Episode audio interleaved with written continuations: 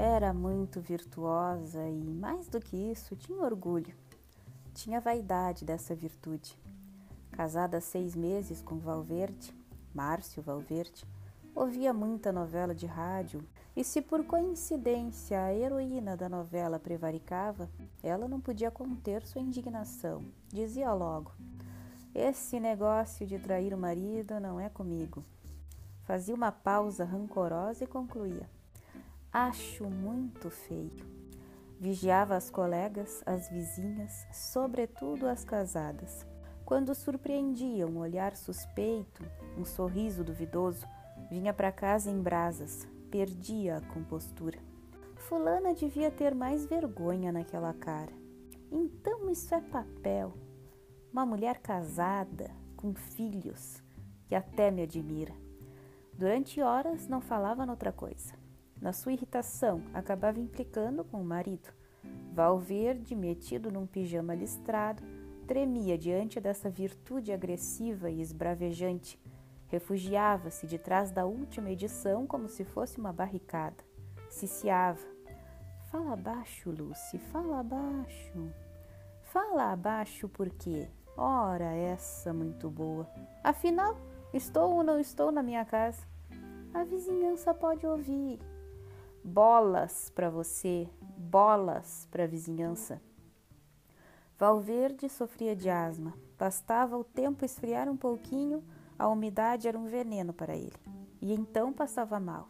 Tudo quanto era bronquio chiava e o acometia o pavor da asfixia iminente. Sendo tímido, talvez a timidez decorresse de sua condição melancólica de asmático mirrado, com um peito de criança, uns bracinhos finos e longos de Olivia Palito.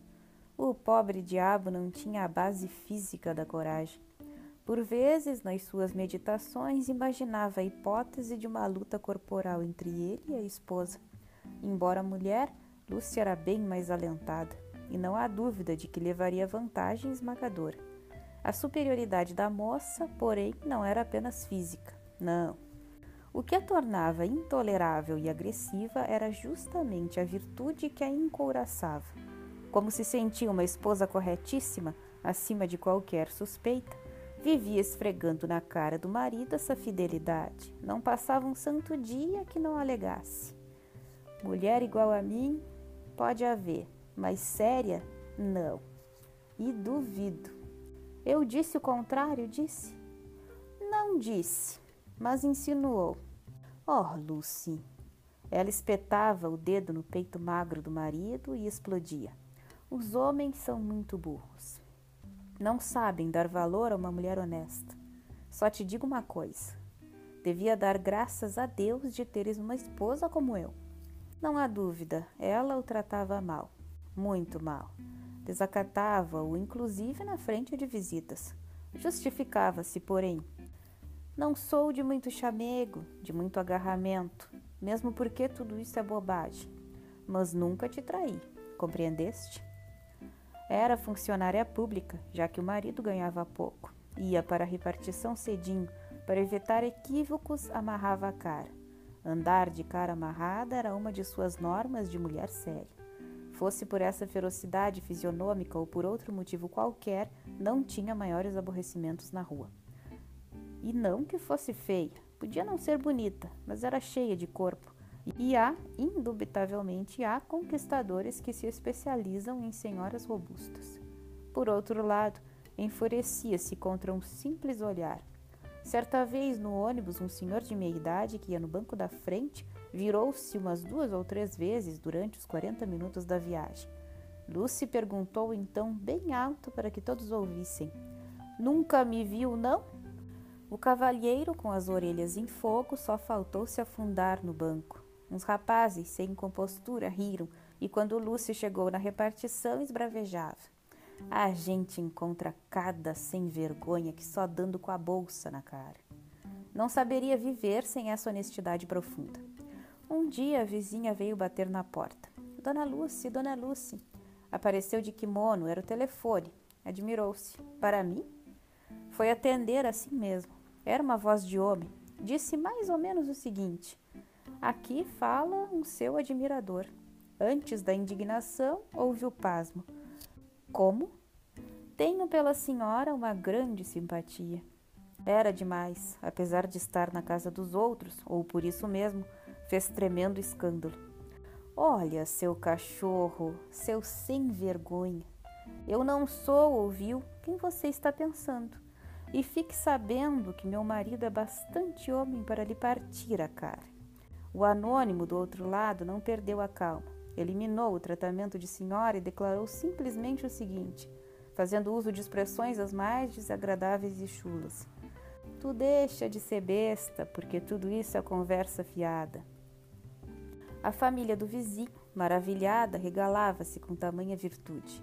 Lucy voltou para casa transpirando, mas na euforia de sua fidelidade. Nunca, como durante o telefonema, sentira tão inequivocadamente a sua condição de senhora honesta. De noite, quando o marido chegou, contou-lhe tudo. Valverde estava constipado no pânico da asma. Ouviu sem um comentário. Lucy soltou a bomba, afinal. Desconfio de um cara. Quem? Primeiro vou apurar direitinho, mas se for quem suponho, vou te pedir um favor. Você vai me dar um tiro nesse camarada. Eu? Logo eu? Tem dó. Por quê? Se você não der o tiro, te garanto que eu dou. Sim, ela desconfiava de alguém. Há seis meses que, ao sair de manhã e ao voltar de tarde, um vizinho vinha para a janela assistir a sua partida e a sua chegada. Ora, desde que se capacitara da própria honestidade, um simples olhar bastara para a compuscar. Ela própria sustentava a teoria de que nada é tão imoral no homem quanto o olhar. E o vizinho, em apreço, sem dizer uma palavra, sem esboçar um sorriso, dardejava sobre ela os olhares mais atentatórios. A coisa era de tal forma tenaz, obstinada e impúdica que Lúcia acabou pedindo informações sobre o camarada. Soube de coisas incríveis, inclusive uma que a arrepiou. Embora moço, teria seus trinta e poucos anos, vivia às custas de uma velha rica. Sofria desfeitas, humilhações da megera que chorava a cada tostão. Mas o rapaz, com um estoicismo e um descaro impressionante, suportava tudo para não morrer de fome. E Lúcia, apesar de achar feio, horrível esse negócio de homem sustentado por mulher, teve uma pena relativa das desconsiderações infligidas ao sem vergonha. Reagiu, porém, contra essa debilidade sentimental, porque enfim o rapaz estava nutrindo a seu respeito intenções desonestas, embora não expressas. Posteriormente, soube do nome do conquistador, Adriano. Era como se vê nome de vinho e ao mesmo tempo nome de fogos de São João. À noite, antes de dormir e já na espessa camisola, fazia comentários enigmáticos cujo sentido Valverde não captava. Hoje em dia, os homens não respeitam nem mulher casada. Dizia isso diante do espelho, repassando no rosto um remédio para a espinha que lhe tinham recomendado.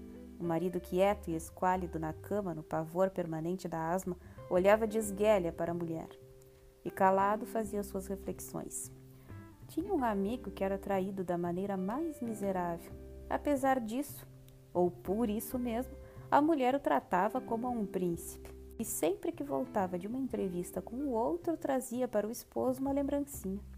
Valverde quase invejava o colega. Ainda diante do espelho, Lucy prosseguia indireta e sutil. Mas comigo não. Estão muito enganados. Eu não sou dessas. Calava-se porque, evidentemente, não podia pôr o marido a par de suas atribulações. No dia seguinte, ao passar a caminho do ponto de ônibus, lá estava o conquistador de velhas. Foi ilusão de Lúcia ou ele entreabrira para ela um meio sorriso sintomático. Ficou indignada, disse entre dentes. Que desaforo! No ônibus viajou preocupadíssima. Era óbvio que o miserável já não se limitava a uma admiração distante, quase respeitosa. Não, Apertava o cerco. Durante todo o dia, no trabalho, ela se sentiu acuada. O pior foi na volta, à tarde. O fulano estava na calçada, numa camisa esporte verde clara de mangas curtas. Pela primeira vez, Lucy constatou que tinha braços fortes e bonitos, o que não era de admirar, dado que aos domingos o cínico jogava voleibol de praia. Esta exibição deslavada de braços tornava mais patentes do que nunca as intenções de conquista. E só faltava agora uma coisa: que o rapaz lhe dirigisse a palavra. Se fizesse isso, Lucy seria bastante mulher para lhe quebrar o guarda-chuva na cara. Finalmente a moça apanhou uma gripe e resolveu ficar em casa. O marido saiu muito alegre, dizendo que ia jogar no bicho. Sonhara com não sei que animal e planejar o jogo. Muito imaginativa, ela ficou cultivando as piores hipóteses, sobretudo uma particularmente eletrizante, de que o vizinho, aproveitando a ausência de Valverde, invadisse a casa. Podia ter passado a tranca na porta, mas não ousou. Às quatro horas da tarde explodiu o inconcebível. Um mensageiro veio trazer uma caixa de orquídeas. Nenhuma indicação de remetente. Lucy tremeu, pela primeira vez em sua vida, compreendia toda a patética fragilidade do sexo feminino, todo o imenso desamparo da mulher.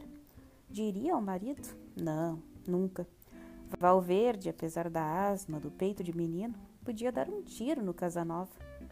Por outro lado, já admitia que o vizinho nutrisse por ela mais que um simples entusiasmo material. Que quem sabe se não seria um amor grande, invencível, fatal? De noite chegou Valverde eufórico. Ao vê-lo, Lucy teve um choque, como se o visse pela primeira vez. Que figurinha lamentável! E não pôde deixar de estabelecer o contraste entre os bracinhos do marido e os do outro. Valverde quis beijá-la. Ela fugiu com o rosto azeda. Sossega, o pobre esfregou as mãos. Ganhei no bicho. Ela nem confiança. Ligou o rádio mas o seu pensamento estava cheio de orquídeas. De repente, Valverde, que fora lá dentro, reapareceu de calça de pijama e a camisa rubro-negra, sem mangas, que usava na intimidade. Fez então a pergunta: Recebestes as flores? Que flores? Que eu mandei? Ah, foi você. Claro, ganhei no bicho e já sabe. A alma de Lucy caiu-lhe aos pés, rolou no chão, fora de si, não queria se convencer. Foi então você? Mas não é possível. Não acredito. Onde já se viu marido mandar flores? Ele, com os bracinhos de fora, os bracinhos de Olivia Palito, insistia que fora ele, sim, e explicou o anonimato das flores como uma piada quando Lúcia se convenceu por fim, deixou-se tomar de fúria. Cresceu para o marido já acovardado e o descompôs. Seu idiota, seu cretino, espirro de gente. Acabou numa tremenda crise de pranto. Sem compreender, ele pensou na esposa do colega, que era infiel e ao mesmo tempo tão cordial com o marido.